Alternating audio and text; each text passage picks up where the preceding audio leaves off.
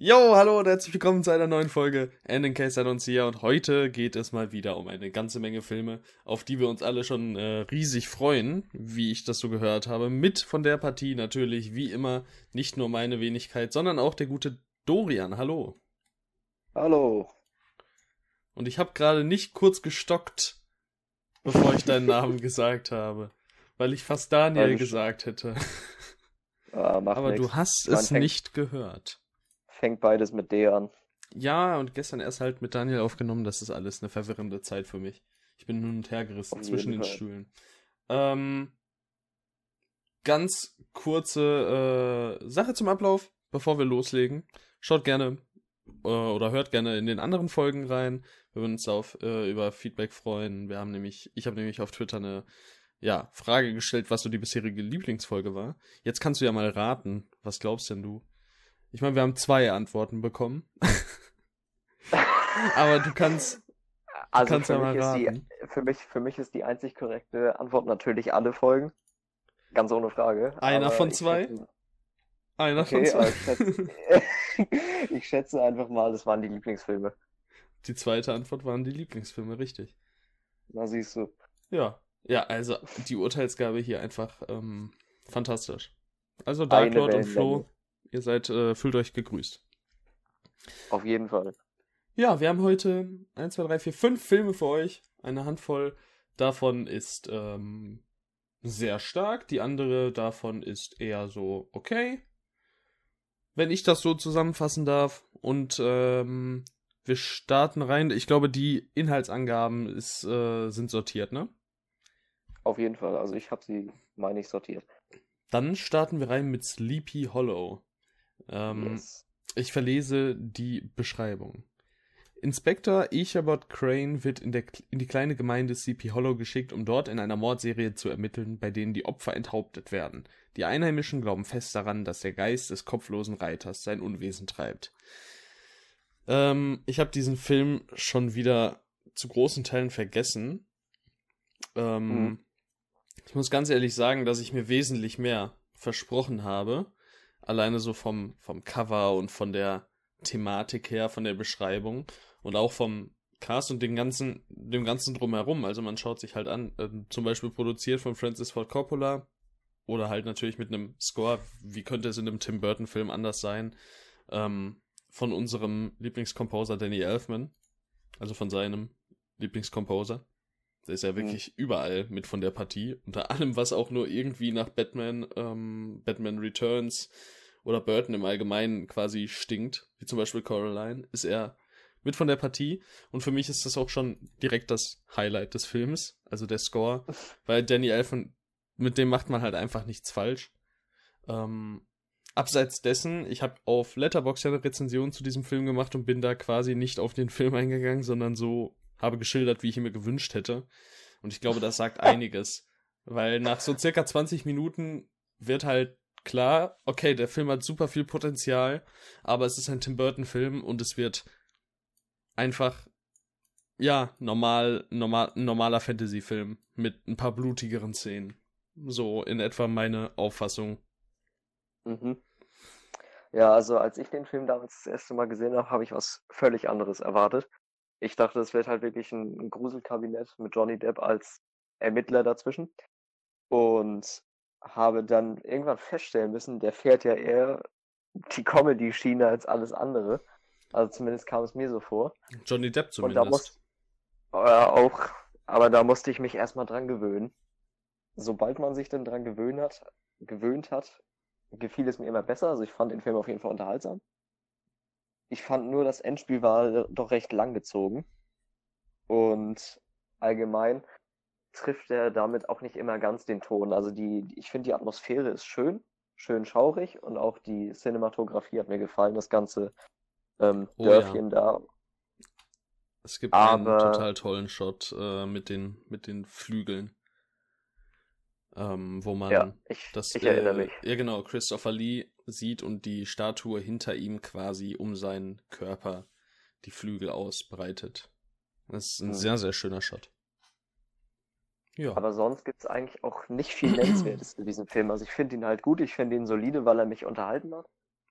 Aber er ist auch wirklich nichts absolut mega Besonderes. Nicht mal Johnny Depp ist da jetzt sonderlich in Erinnerung geblieben. Es gibt halt einige Szenen, an die ich mich noch erinnere, weil die einfach witzig waren. Ich, ja, ich fand auch Johnny Depp wirklich miscastet in der Rolle. Tatsächlich? Ähm, ja, ich finde, der passt da nicht rein. Der ist viel zu weich und einfach zu, ja, zu sehr Johnny Depp aus den Burton-Komödien, weil das ist hier, ich gucke hier gerade auch nach Genre, kein, nicht als Komödie gelistet.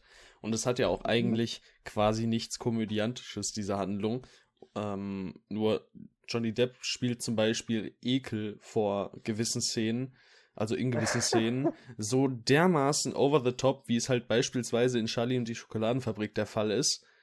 Ähm, also daran hat mich die Performance am ehesten erinnert und das ist einfach so unpassend zu der Thematik und zu der gan zum ganzen Look auch des Films, ähm, dass, dass mir das wirklich missfallen hat. Also ich habe ähm, unter anderem geschrieben, dass ich da ähm, Robert Downey Jr. in der Rolle ziemlich gern gesehen hätte, könnte ich mir vorstellen tatsächlich.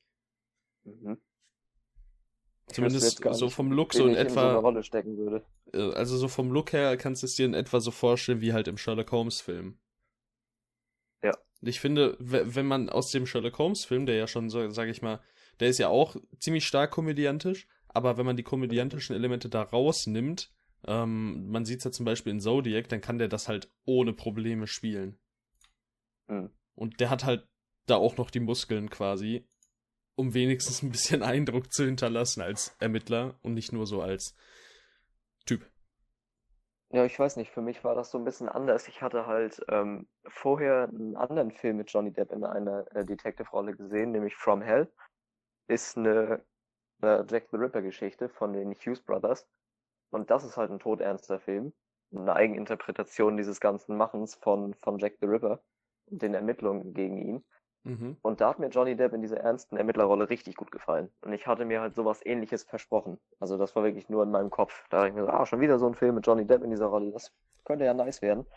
Ja, war dann was anderes, was mir am Anfang halt nicht gefallen hat. Irgendwann habe ich mich damit halt anfreunden können. Da finde ich seinen Look mit Bart aber auch noch wesentlich äh, erwachsener wirkend. Bei From Mhm. Hell. So auf dem Bild, was man hier so sieht. Ähm, da macht er wenigstens schon mal mehr Eindruck als so ein, ich, ich sag mal, Milchbubi. ja. Ähm, ja, also für mich war es eher so, ich, ich fand ihn nicht mal sonderlich unterhaltsam. Also er war halt okay in allen Belangen und dann kommt halt eine wirklich ordentliche Audiovisualität auf. Man hat einfach eine tolle Kameraarbeit, einen echt coolen Look. Äh, Schnitt ist solide und Danny Elfman ist halt Danny Elfman und macht einen tollen Score. Und dann, äh, das hat mir dann den Film noch auf drei Sterne quasi, ähm, hat den Film noch auf drei Sterne gehievt. Ähm, Mhm. muss ich ihn je wiedersehen? Wahrscheinlich eher nicht so. Nachvollziehbar. Also ich Ja. habe ihn jetzt zum zweiten Mal gesehen und fand ihn wieder so unterhaltsam wie vorher. Ist kein Überflieger. Ich habe ihm jetzt sieben von zehn Punkten gegeben. Für ja allgemein die Atmosphäre, die gefällt mir und der ganze Look des Films. Mhm. Auch die Geschichte mit diesem kopflosen Reiter finde ich ja eigentlich ganz cool. Aber richtig was draus gemacht hat man da, glaube ich, einfach nicht so wirklich. Ja, wie gesagt, von mir sechs von zehn noch. Und ähm, ein Film, der so viel mehr hätte sein können, wie ich finde. Und der so Mhm. düster hätte sein können. Eventuell auch mit einem anderen Regisseur. Weil Jo. Tim Burton, ich weiß nicht, ich, ich würde seine Filme gerne noch mehr mögen, weil ich den Typen halt auch toll finde und einfach, also mein Lieblingswerk von ihm ist halt ähm, äh, Vincent, der Kurzfilm. Weiß nicht, ich ob du den kennst. Der ist aus 1982, sechs Minuten lang. Und äh, Vincent Price ist quasi auch der Erzähler und es geht halt um einen Jungen, der gerne sein möchte wie Vincent Price. Und es ist halt so ein Horror, aber auch Stop-Motion-Animationsstil. Also super toll. Ich liebe, ich liebe das. Ja, also würde ich an der Stelle auf jeden Fall jedem empfehlen, der Vincent nicht kennt. Aber mir fehlen auch in, um ehrlich zu sein, Tim Burtons äh, Filmografie noch Filme wie zum Beispiel Ed Wood, der ja wohl sehr gut sein soll. Und Planet der Affen. Tja. Mm, Hat Okay. er nicht auch Edward mit den Scherenhänden gemacht? ja, das ist auch mein Lieblingsfilm von ihm bisher. Ja. Hm. Ich glaube, ich kenne nur Dumbo. Also das Remake. ja, also das Original. Einfach Einfach äh, vor 80 Jahren oder so. War einfach Tim Burton in einem anderen Leben. Okay. Dann ähm, gehen wir weiter zum nächsten Film direkt, oder? Yes. Äh, wir gehen über zu Catch Me If You Can. Die auf wahren Begebenheiten basierende Geschichte von Frank William Abagnale Jr., einem Scheckbetrüger, der während seiner Taten verschiedene Persönlichkeiten annahm. Dabei war ihm FBI-Agent Carl Henratty stets auf den Fersen und mehr als gewillt, ihn dingfest zu machen, jedoch war Frank ihm immer einen Schritt voraus. Und ja, dieser Film ist vor allem eins, nämlich unterhaltsam, sonderlich spannend würde ich ihn jetzt noch nicht einmal nennen. Er hat spannende Elemente, aber dadurch, dass wir eben von Anfang der Geschichte an wissen, dass quasi ähm, Abagnale Jr. hier gefasst wird, kommt, sage ich mal, in der Hinsicht äh, keine große Spannung auf. Hier ist so wirklich, der Weg ist das Ziel. Und ähm, hier hat mir der, äh, die Handlungs-, äh, die Erzählweise richtig gut gefallen. Einfach weil der Film super unterhaltsam ist durch seinen Humor, durch seine charismatischen Figuren. Ähm, ja, und einfach durch, wie auch schon in der Beschreibung angesprochen, die verschiedenen Persönlichkeiten, die hier quasi angenommen werden, also wie Abagnale Jr. Ähm, sich quasi hier Zugang zu einer Menge Geld verschafft hat. Mhm. Ja, ich finde auch, dafür, dass der Film 2 Stunden 20 lang ist, ist das wirklich Entertainment-Kino vom Allerfeinsten. Es gibt eigentlich keinen wirklich langweiligen Moment. Das Einzige, was, was, für mich da, was für mich da so ein bisschen rankommen würde, sind, dass ich die Parts von Tom Hanks als Polizist gegenüber den von der Hauptfigur als Betrüger ein bisschen lahmer finde. Das ist auch nur meine Ansicht. Die Szenen außerhalb von Franks, ähm, von Franks äh, Taten haben mich nicht sonderlich begeistert. Ja, Aber ich, an sich ist es wirklich ein verdammt cooler Film. Ich fand vor allem Tom Hanks schauspielerisch gut, aber auch in den meisten Szenen nicht mehr als das. Also gerade so in der mhm. ersten Hälfte. Ähm, ich habe den Film mit meiner Mutter gesehen tatsächlich, ähm, die auch großer Tom Hanks-Fan ist eben. Und äh, da habe ich, hab ich äh, sie halt angeschaut, also bisher ist ja Tom Hanks irgendwie ein Reinfall für Tom Hanks Verhältnisse, sage ich mal. Aber mhm. abseits von Tom Hanks haben wir eben Leonardo DiCaprio, der eben DiCaprio ist ähm, und wie immer äh, phänomenal spielt. Also ich fand Auf den richtig klasse. Einzig, einzig in den Szenen, in denen er halt quasi einen Teenager spielt, auch wenn er ja gar nicht so alt war zum Dreh. Ich fand, da wirkte er ein wenig zu erwachsen schon. Vom Echt? Ja, ein bisschen. Ich habe also ich fand das sehr glaubwürdig. Er kam mir echt noch wie ein Teenager rüber am Anfang. Hm. Ja, gut. Also ich meine, er war zu dem Zeitpunkt 28, er war jetzt nicht unendlich, äh, ja, viel zu alt oder so, aber äh, keine Ahnung, das fand ich so ein bisschen, naja. Aber das geht ja auch recht schnell vorüber und ab da ist halt Leonardo DiCaprio super charming und einfach ein phänomenaler Schauspieler. Und wir haben halt dann mhm. auch noch Christopher Walken, Martin Sheen und Amy Adams und James Brolin in diesem Film, wenn auch nur in vergleichsweise kleinen Rollen. Tatsächlich sogar Elizabeth Banks sehe ich hier gerade. Ähm, ja, und der Cast ist halt wirklich eine große Stärke des Films und vor allem auch die äh, Chemie, im, vor allem im späteren Verlauf zwischen DiCaprio und Hanks, ist wirklich toll. Auf jeden Fall. Also ich würde deiner Mutter da in Teilen schon recht geben. Als großer Tom Hanks-Fan ist das eine seiner unscheinbarsten Rollen, die er bisher hatte. Ja. Und sein, seine Darstellung ist auf einem guten Niveau, aber ich bin da mehr gewohnt von ihm. Des Weiteren ist mir bei dem Film aber auch hängen geblieben, was bei mir eigentlich sonst nie im Kopf bleibt, äh, der Score. Den finde ich richtig cool. Ja. Der, der Main Theme ist fantastisch, der bleibt einfach absolut im Kopf hängen. Äh, und hier zeigt sich halt dann mal wieder John Williams. Und ich kann dasselbe sagen, ja, wie schon zweimal heute, der ist halt John Williams. Mit dem kannst du nichts falsch machen. Es geht einfach nicht. Also ich weiß, ja. kann, zeig mir einen schlechten Score von John Williams. Wenn ich jetzt auch nur einen im Kopf hätte. ja, dann, äh, dann hättest du einen im Kopf. Ähm, Richtig.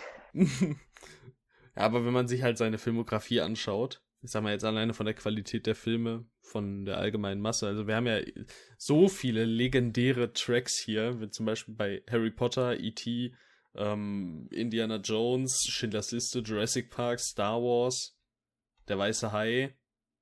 Huh. Das ist ein bisschen was. Ja, also zumindest die von Jurassic Park und Der Weiße Hai kriege ich auch noch zusammen. Ja. Das ist schon. Und Star Wars. Ja, aber du bist ja nicht so der, der Star Wars dann. Hab ich schon wieder So. vergessen. Tja. Das kam echt rein und wieder raus. Mhm. Nee, also da muss man halt wirklich ein großes Lob aussprechen und auch ansonsten halt, ähm, ja, ne, es ist halt auch eine super interessante Geschichte. Also erstmal nochmal ganz kurz, audiovisuell ist der Film halt im Großen und Ganzen top. Da kann man nicht viel dran meckern. So, und jetzt äh, zu der interessanten Geschichte, ähm, die ja sich wirklich so abgespielt hat, beziehungsweise ja, also quasi so wie genau akkurat jetzt der Film ist, kann ich nicht sagen, weil ich mich ehrlich gesagt auch nicht groß eingelesen habe.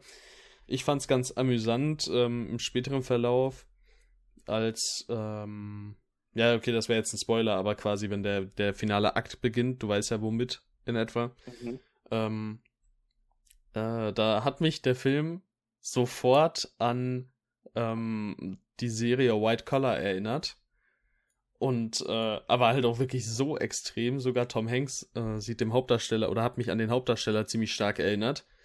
Und dann habe ich halt mal so nachgeguckt, weil halt wirklich die nächsten 15 bis 20 Minuten waren White Collar Episode 1. So. Und dann gucke ich so nach, ja, der Film, äh, beziehungsweise die Serie wurde auch von denselben Ereignissen inspiriert. Und ähm, ja, da kann, kann ich sagen, ich weiß nicht, wie viele Filme und Serien das noch hervorgebracht hat, aber das ist auf jeden Fall ein Stoff, der sich für sowas echt gut eignet. Hm.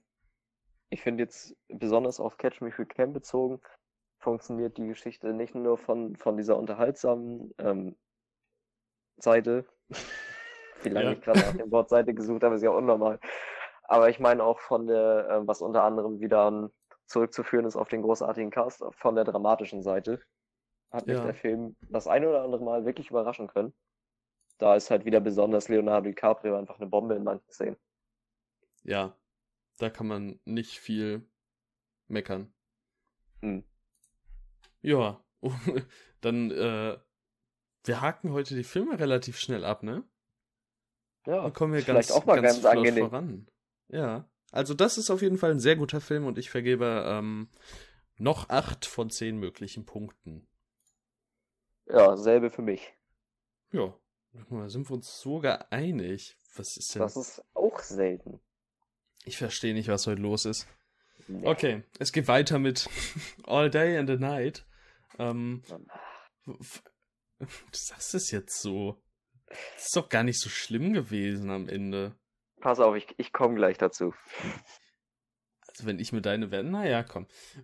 Von Geburt an von Kriminalität umgeben, führt Jakor ein gesetzeswidriges Dasein, welches ihn letztlich ins Gefängnis gebracht hat. Dort inhaftiert schaut er auf sein bisheriges Leben zurück und jeden falschen Weg, den er beschritten hat. Dann fang mal an, rante hier ab. Okay, pass auf. Das will ich gleich vorwegnehmen. Der Film ist richtig passabel. Also es ist ein Netflix-Original, das man sich wirklich gut angucken kann. Der hat auf jeden Fall viele Qualitäten. Aber es ist mal wieder so ein Netflix-Film, bei dem man so viel mehr hätte rausholen können. Jo, stimmt. Die, die, die Geschichte ist, wie ich persönlich finde, einfach super geil an sich. Es, es ist quasi, es behandelt einen jungen Mann, der, der in ein, in ein Ghetto-Leben reingeboren worden ist und immer wieder auf verschiedene Facetten trifft, die man so einfach aus anderer Sicht avoiden könnte, aber es irgendwie nicht schafft.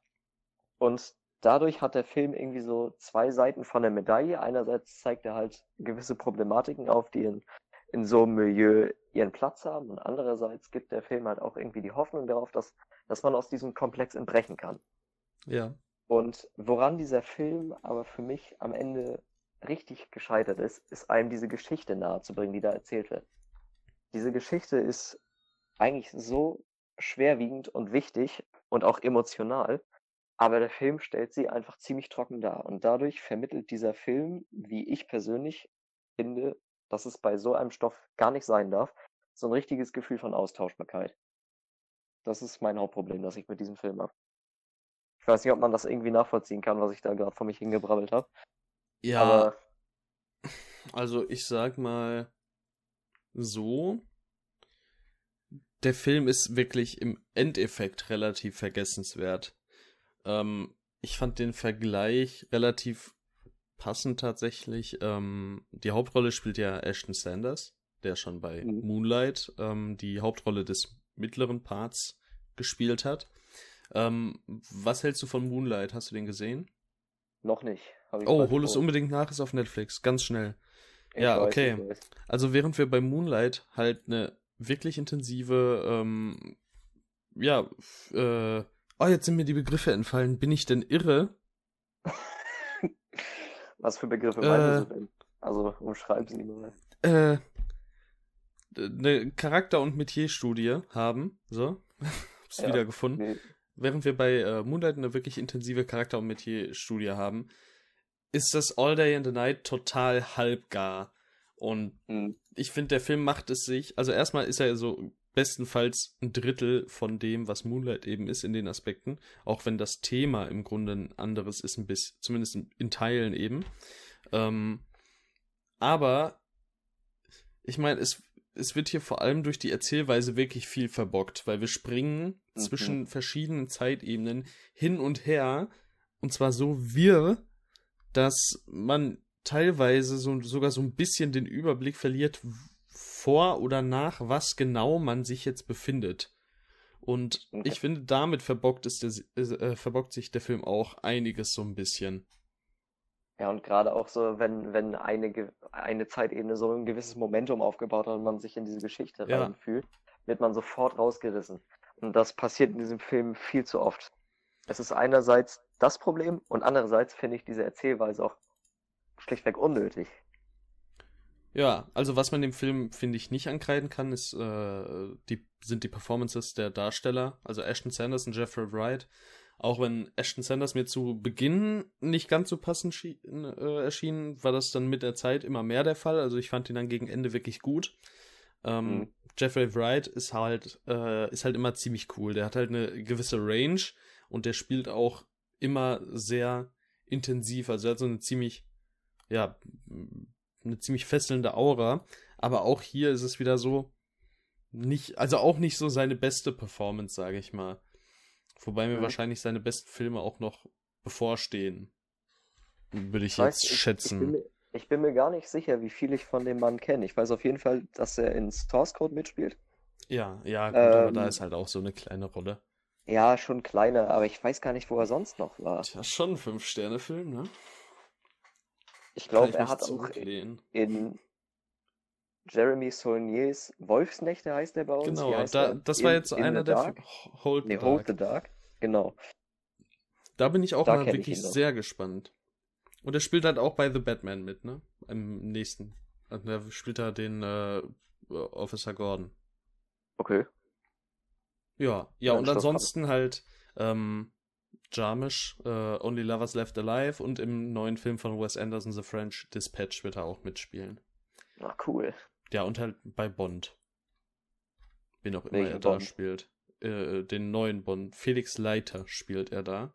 Sind Casino Royale, Quantum Trost und ähm, Keine Zeit zu sterben dabei. Okay. Ja, ich habe bisher leider nur Skyfall gesehen. Ich habe bisher nur alle bis Goldeneye gesehen. Ja, mehr, als, mehr als ich, oder? Also wie viele sind das? Ja, viele. Mir bleiben noch sieben, rechnen wir runter, 18, glaube ich, habe ich gesehen. Okay, krass. Du musst ihn nicht nachholen. Sieb 17 habe ich gesehen, du musst ihn nicht nachholen. Nee, ich habe auf jeden Fall vor, mir vor ähm, No Time to Die auf jeden Fall die Bonds anzugucken. Äh, Die. Craigs. Die Craigs anzugucken. ja, ich, ich wusste, Ähm, worauf du hinaus Aber die anderen erstmal nicht auf jeden Fall. Also du kannst so eine Handvoll Filme quasi schauen und dann halt am besten auch so in der Reihenfolge von vorne nach hinten. Da wäre halt Dr. No, Goldfinger und meiner Ansicht nach dann noch halt Moonraker, weil der super unterhaltsam ist. Den merkt man halt an, dass er nach Star Wars rauskam. Ähm, gibt's halt auch Weltraumschlachten und so. Bei James passt Bond, so. Alter. Das passt wirklich sowas von überhaupt nicht. Der erste Star Wars kam Love it. 77 und der Bond kam eben 79. Das Mhm. ist sehr, also man merkt's extrem. Ja. Nee, aber ich Wie kamen wir jetzt darauf? Wir haben über Jeffrey Wright gesprochen. Genau. Und Okay. ich wollte gerade daran anknüpfen und sagen, ich finde auch, der Cast spielt wirklich gut. Also auch die Ja. kleinsten Nebenrollen sind bei mir nur positiv aufgefallen. Gerade Ashton Sanders, auf den möchte ich nochmal kurz zu sprechen kommen, der ist für mich nämlich wirklich ein, ein Highlight, sage ich jetzt mal, des äh, Zukunfts-Hollywoods. Weil ich Mhm. finde, der spielt richtig gut. Der hat auch so einen ganz eigenen Stil, den man gar nicht so richtig erfassen kann. Aber er versprüht was Eigenes. Also dann, wie gesagt, schau dir Moonlight an, da spielt er halt auch absolut fantastisch. Ich meine, das war nochmal fünf oder sechs Jahre vorher, aber der spielt da wirklich so klar, und das ist ja eine wirklich schwierige Rolle. Ähm, Mhm. in Moonlight, du wirst dann im, halt sehen, was ich meine mit schwierig. Also du kannst es dir vorstellen, weil du weißt, worum es im Film geht, aber es ist halt Ich noch weiß, doppelt geht, bis ja. dreifach so schlimm. Ich ich kenne ihn ja nur aus The Equalizer 2. Hast du den mal gesehen, zufällig? Nee. Oder Ich allgemein habe noch keinen Equalizer gesehen, nee. Okay. Das vielleicht ist jetzt nicht unbedingt der sehenswerteste Film. Aber von, ja, also er hinterlässt als Nebenfigur einen richtigen, nachhaltigen Eindruck bei mir. Mhm. Also er, es dreht sich in Equalizer zwar um, um Denzel Washington und seine Figur, aber ich denke auch sehr oft, wenn ich diesen Film sehe, nur über diese Figur nach. Weil da steckt so Okay. viel hinter für mich. Und das ist halt quasi auch so ein ähnlicher Charakter, wie er hier in All Day in the Night spielt. Und da dachte ich Da mir, bin auch, ich oh, mal wenn er, gespannt. wenn er das jetzt da als Hauptfigur spielt, kann das ja echt ein guter, ein gutes Ding werden. Aber das Problem ist halt einfach, dass die Figuren so, ich weiß auch nicht, die wirken die ganze Zeit nur wie, wie Repräsentanten des, des Szenarios. Ja. Ich weiß nicht, ob du das auch so gefühlt hast. Also hätte man den ganzen Film jetzt, ohne groß zu spoilern, hätte man All Day in the Night so inszeniert, wie es in den letzten 30 Minuten der Fall ist, wäre das ein bockstarkes Ding gewesen. Also ich finde die letzten 30 Ja. Minuten von dem Film mega. Ich finde, führt in alles in allem wieder ganz gut. Mhm. Also wahrscheinlich ein kleines bisschen ähm, besser als äh, als passt jetzt ganz gut von der Meinung her als Sleepy Hollow. Dafür audiovisuell halt nicht ganz so gut. Ist in Ordnung in diesen Belangen, aber halt auch nicht mehr. Und ja, also für mich sind es halt wieder sechs von zehn Punkte und weiter. so, das ist so meine Sache. Ich Ja, werde ich werd den Film wahrscheinlich auch nie wiedersehen. Das ist, das ist auch wirklich das, worauf du mich dann erst bewusst gemacht hattest. Ich hatte zu dem Film, also ich habe den Film geguckt und erstmal so mit, mit 6 von 10 bewertet, was jetzt auch letztendlich immer noch die Bewertung ist, aber ich habe mir so gedacht, gut, das ist jetzt eigentlich auch irgendwie so ein Netflix-Film, der wieder absolut zum Vergessen ist. Ne? Da musste ich während des Schauens oft an Lost Girls denken. Aber irgendwie hatte ich im Nachhinein Bock, eine Review zu schreiben und die wurde auf einmal fast 1000 Wörter lang. Ja, habe ich gesehen. Ich, und ich dachte mir, wie ist das passiert? Ich hatte auf einmal so viel zu sagen bei dem Film. Ja. Naja, Quasi, es- passiert. Es ist, es ist ein grundsolider Film, wenn man das soweit noch sehen möchte, der mich aber irgendwie extrem wütend macht, weil ich einfach glaube, dass da richtig, richtig viel drin steckt. Und Oh. deswegen gibt's von mir halt auch 6 von 10, aber wirklich ganz Es hätte ganz mehr sein können, auf jeden Fall. traurige 6 von 10 sind es in diesem Fall. Traurig. Okay. Kommen wir zum nächsten Film, der nicht ganz so traurig daherkommt. Ähm, Hm. Es geht um The Half of It oder auf Deutsch nur die halbe Geschichte. Deutsche Titel. Wir haben eben schon darüber gesprochen, nicht so. Das war. Ellie Chu gilt als Außenseiterin in ihrem Umfeld und bleibt vorzugsweise für sich. Dies ändert sich, als Schulkamerad Paul Mansky sie aufgrund ihres Intellekts bittet, ihm bei der Annäherung an eines der beliebtesten Mädchen der Schule, Esther Flores, zu helfen. Jedoch fällt der Plan schwerer aus als zunächst angenommen, da Ellie ebenfalls Gefühle für Esther entwickelt. Ja. Für mich einer der besten Filme des Jahres bisher. Ähm, Ja, so, so weit würde ich bisher auch mitgehen. Also, er ist bei mir, glaube ich, auf Platz 3 dieses Jahr. Ja, genau. Und wenn man äh, Animationsfilme ausnimmt, halt auf Platz 2, weil Onward noch davor steht. Und Mhm. ähm, ich fand The Half of It wirklich toll, weil ich sage mal, ich habe so ein relativ stereotypische äh, Coming-of-Age Romcom Love Story erwartet, so frei nach äh, PS, wie, wie heißt das Ding? To All the Boys I Loved Before. PS I Mhm. Still Love You, was ein super blöder Titel ist. ähm, ja, ist halt voll okay gewesen. Und jetzt hat mich dieser Film so überrascht, weil er sich eben erstmal nicht auf seinem ähm, Homosexualitäts-Image quasi ausruht und das eigentlich gar nicht wirklich zum Thema macht, groß. Das ist so das, was ich dem Film am höchsten, ähm, was ich am, am meisten schätze an diesem Film, dass man hier quasi hätte sagen können, oho, guck mal, die Figur ist homosexuell. Das geht ja, äh, da, da müssen wir jetzt äh, zeigen, wie mutig und tapfer sie damit umgeht, aber es ist äh, den ganzen Film über ist das quasi nur für die Figur selbst wirklich relevant. Also es ist ja auch lange ähm, gar nicht gar nicht nach außen hin klar und wie der Film das quasi zu einer Nebensächlichkeit macht und die Freundschaft zwischen Ellie und Paul eben in den Vordergrund stellt, während er quasi probiert irgendwie ähm, irgendwie Esther zu ja, als, als Freundin zu gewinnen, das ähm, hat mir richtig, richtig gut gefallen. Weil man mhm. einfach hier ein bisschen über den Tellerrand hinausgeschaut hat und nicht einfach, obwohl man eine Basic Story erzählt hat, weiterhin irgendwie nicht so ganz basic war, wenn das irgendwie Sinn macht. Ja, genau. Es ist genau der Gedanke, den ich auch habe. Also es ist irgendwie, ich habe oft gelesen, der Film unterscheidet sich halt nicht groß von anderen Filmen seiner Art. Und ja, das kann man so sehen, aber ich finde, dass der gerade durch diesen, diesen, ja, ich nenne es einfach mal Twist, was die Prämisse bildet, irgendwie aus der Reihe tanzt. Ja. Was auch irgendwie daran liegt, dass dieser Film so figurengestützt ist. Ich finde die drei Hauptcharaktere, auf, ich finde die total klasse. Ich finde sie allesamt Und, klasse. Wirklich jeden finde ich hier klasse. Ja, also hier, ähm, Ellies Vater ist auf jeden Fall auch eine, eine klasse ja, Physik. Den fand ich so geil. Stark. Und der, das ist so eine Figur, die ist in solchen Filmen normalerweise so scheißegal. Und mhm. der bekommt in diesem Film wirklich seine Momente und die hat er sich sowas von verdient, weil er hat halt auch so eine, es ist so eine traurige Geschichte um ihn herum. Und ähm, wenn er dann gegen Ende quasi seinen Moment hat zusammen mit Paul, ähm, das war einer der besten Momente des Films für mich. Mhm ich finde auch allgemein, wie, wie ähm, die Figur von, von Paul Mansky aufgebaut wird, finde ich echt schon ziemlich stark. Das ist auch einer also, der ähm, Charisma, äh, äh, einer der Sympathieträger, ganz klar. Durch seine mhm. unbeholfene Art.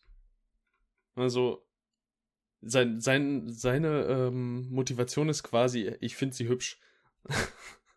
Und äh, das ist halt so, so, ja, ich sag mal, relativ ähm, Standard.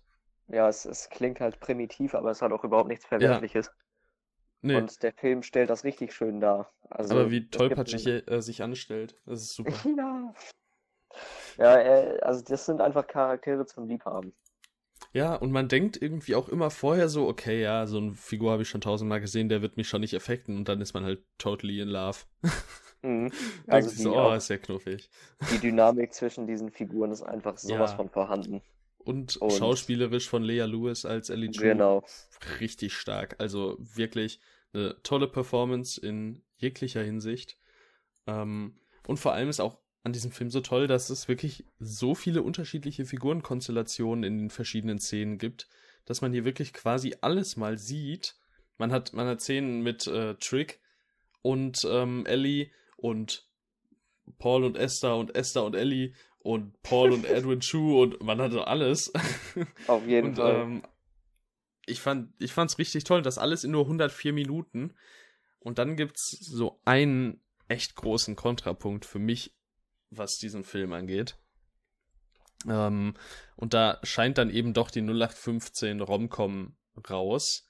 Es gibt so wirklich drei oder vier Szenen in diesem Film, die ich so dermaßen scheiße over the top fand. Das hat mich richtig wütend gemacht. Ich glaube, ich habe dir sogar geschrieben, als es so war. Dass ja, das mich wirklich du. richtig wütend macht, weil das einer, das hätte locker einer meiner absoluten Lieblingsfilme werden können. Einer der besten, die ich aus diesem Genre jemals gesehen habe. Und dann gibt's da so eine Handvoll äh, overacteden und viel zu wannabe witzig geschriebenen Szenen, wo eine Sache die andere überschlägt. Also, und da frage ich mich, wie das sein kann, dass das aus derselben, aus derselben Feder stammt. Dann hat man nämlich so unheimlich sentimentale Szenen in diesem Film und dann kommt halt diese Kirchenszene gegen Ende und ich denke mir nur, was geht denn jetzt ab? also wirklich, da, da bin ich auch gar nicht mehr hinterhergekommen. Naja. Für mich war die Kirchenszene gar nicht das große Übel. Ich habe da eine, eine andere Szene, die ist mir extrem aufgestoßen, aber ich weiß jetzt nicht, wie ich die spoilerfrei umschreiben soll. Der, der, der, ähm, Football, der Footballplatz, den fand ich auch witzig. Nee, äh, ich sag mal, das, das, das gemeinsame Bad. Ach so, die fandst du schlimm?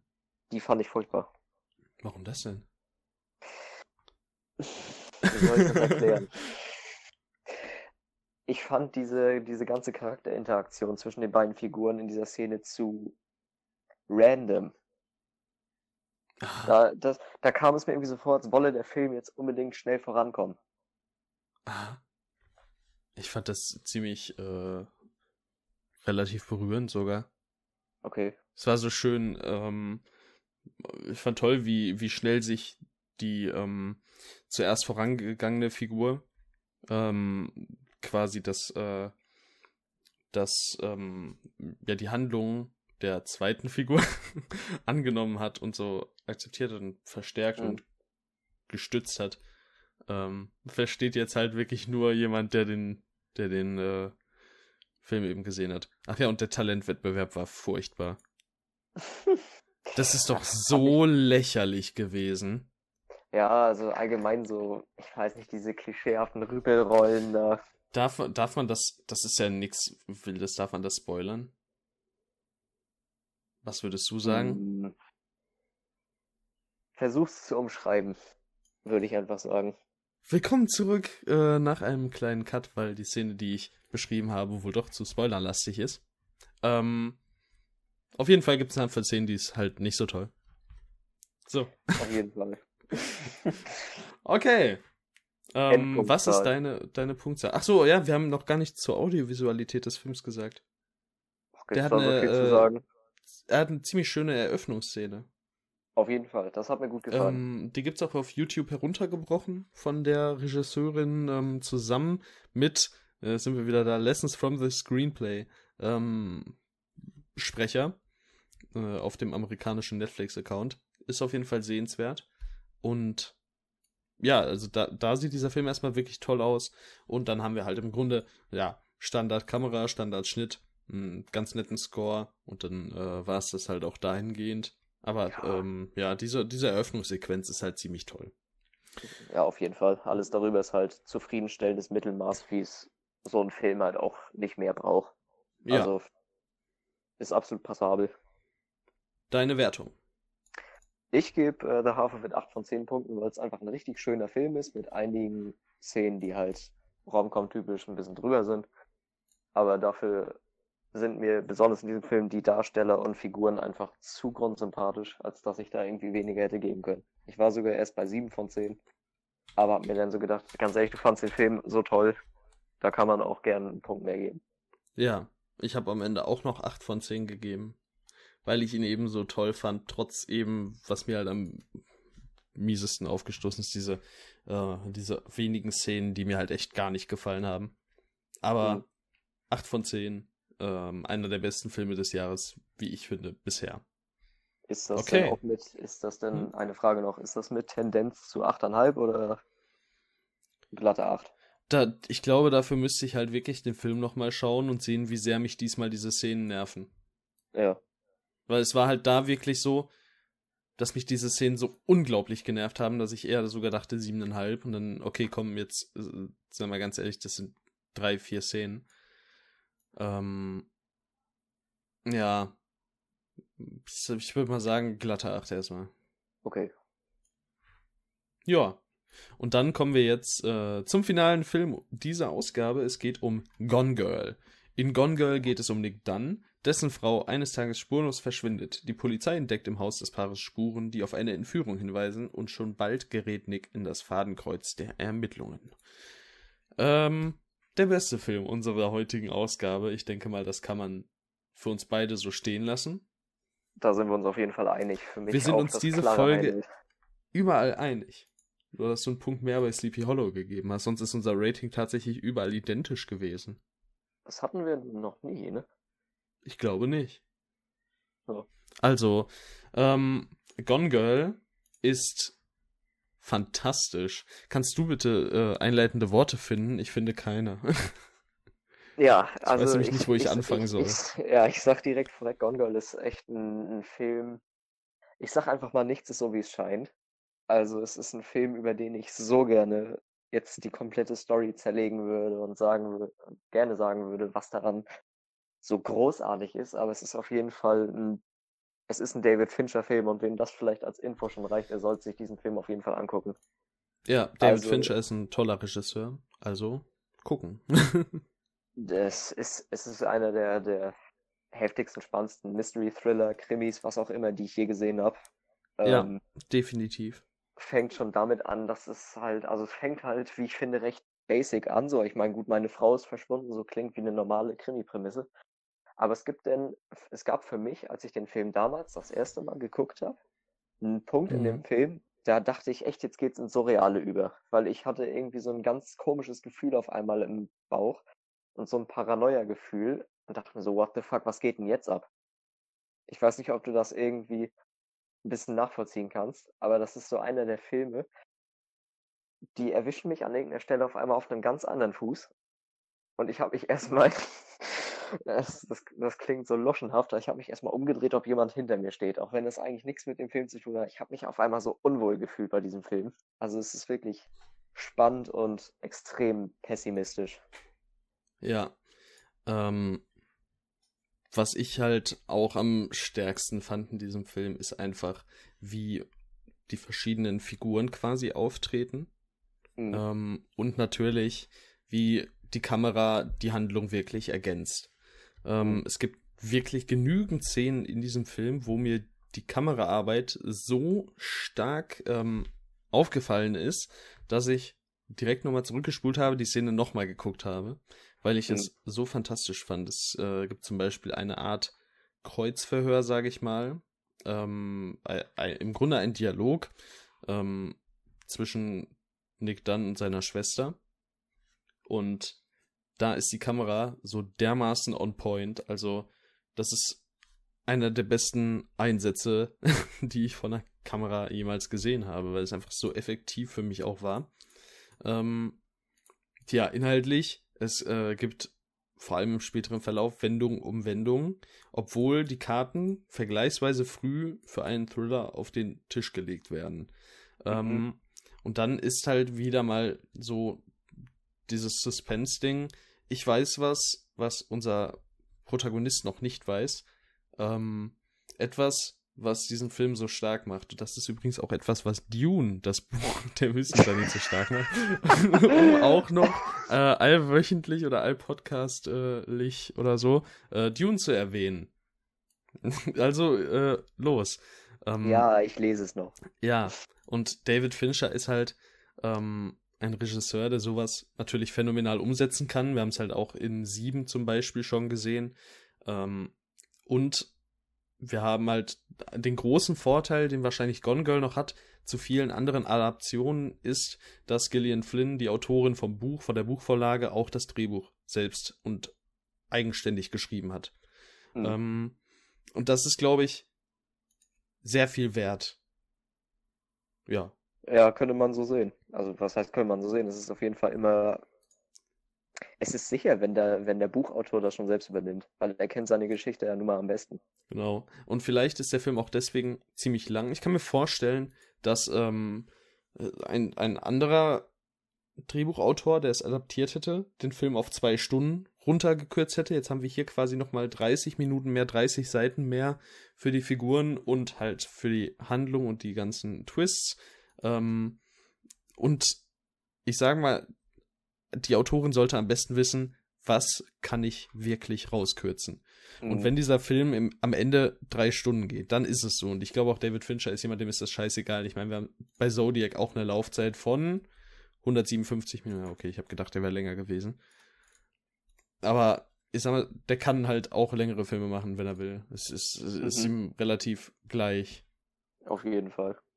Und ich finde auch, was, was mich bei diesem Film so unfassbar fasziniert, ist, dass das ich sag mal, die, die Sympathieschiene des Zuschauers auf die, auf bestimmte Figuren, das, das, das schwankt ständig in diesem Film. Also es geht damit los, dass man den Charakter hasst und dann kommt eine Welt und denkt sich so, ja, Alter, der, der kann ja gar nichts dafür, so und denkt man sich, Ja. so, was ist das für ein Arschloch und so. Ähm, Es ist wirklich ein Film über, über ganz fragwürdige Personen. ich sag's mal Ja. anders. Wir haben ja gar keinen richtigen ähm, Protagonisten, den wir so Mhm. so wirklich mögen, weil äh, da geht so ein bisschen nach der Frage, wo haben wir das geringere Übel? Mhm. Und ähm, ich würde aber nicht mal sagen, dass das am Ende den Ausschlag gibt. Ähm, alleine, weil der Film halt den Fokus darauf legt und das auch super gut macht eben, äh, ist ganz klar eben ähm, Ben Afflecks Figur hier ähm, die Person, für die man in gewisser Weise rootet. Ähm, Mhm. Ja, und Ben Affleck ist ein fantastischer Schauspieler. Das ist, zeigt er auch gerade in diesem Film nochmal. Mhm. Äh, ich habe ihn für mich tatsächlich erst ähm, in diesem Jahr dann auch entdeckt. Unter anderem durch seinen 2020er Film The Way Back, wo er mir schon richtig gut gefallen hat. Und äh, ja, jetzt in Gone Girl hat er schauspielerisch halt nochmal unter Beweis gestellt, wie stark er ist. Er hatte Good Will sich, ja- Hunting natürlich. Es fing ja eher, er hat sich schon einige Schnitze erlaubt, wie zum Beispiel Gigli oder Pearl Harbor, wo er als Schauspieler nicht sonderlich gut aufgefasst worden ist. Aber ich habe so das Gefühl, er ist über die Jahre halt in dem Sinne gewachsen. Er hat ja selbst schon auch als Regisseur unter Beweis gestellt, dass der einfach ein Talent für diese Filmwelt hat. Und ich schließe mich da an, dass er die Figur von Nick dann sehr gut spielt. Für Ja. mich da aber die noch viel größere Bombe in dem Film ist Rosamund Pike oder Pike, ich weiß nicht, wie man sie ausspricht. Ich glaube, Rosamund Pike. Rosamund Pike. Würde ich, würd ich jetzt so sagen. Ja, ke- keine Ahnung. Damit tue ich mich immer schwer. Aber auf jeden Fall, ähm, sie spielt auch ja, unfassbar. Ja, also ich, ich kann nichts über diese Figur sagen. Es ist einfach nur heftig. Ja, und Und- ich meine, so schauspielerisch kann man sich halt keineswegs beschweren. Wir haben zum Beispiel Neil Patrick Harris auch. Ja, Und da war ich auch überrascht von. Selbst der spielt halt äh, wirklich gut. Ähm, man sieht ihn natürlich immer so ein bisschen in der Rolle des Barney aus How I Met Your Mother. Ich denke mal, das wird er auch, er wird schwer haben, das mal abzulegen. Ich meine, die, die Rolle, die er in Gone Girl annimmt, die hat auch so einen gewissen Zug. Ja, klar. als also Barney das ist ja, ja. Um, und das ist, spielt ihm vielleicht auch noch in die Karten da. Mhm. Ähm, ja, aber auch er spielt halt wirklich stark. Ähm, ja, auch der ganze Rest, zum Beispiel Kim Dickens als Detective, hat mir auch wirklich gut gefallen. Ja, oder ich, ich wollte gerade auf, auf Carrie Coon als, als ähm, Goat sprechen kommen, also Nick Dunns Schwester. Ja, Die finde ich auch klasse. Und selbst, ähm, den ich, glaube ich, noch nicht so oft gesehen habe, Tyler Perry ist ja mal super cool. ähm, wo kennt man den denn noch her?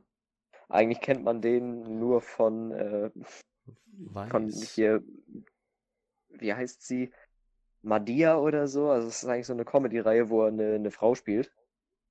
Das Oh ist Gott, somit ja, das gerade. bekannteste. Dafür ist er so, ist er so ein bisschen ja, fragwürdig angesehen, sage ich jetzt einfach mal. Aber in Gone Girl oder auch in A Fall from Grace, Ah, sieht ja furchtbar aus. der jetzt auch nicht so gut angekommen ist, also quasi gar nicht. Ein weiteres Netflix-Original. das Ja, wollte ich gerade sagen. Noch ein Netflix-Original, ne? Wo er auch selbst Regie geführt hat, wenn ich mich nicht irre. Aber ähm, Tatsache. auch, auch da hat er gut gespielt, wie ich finde.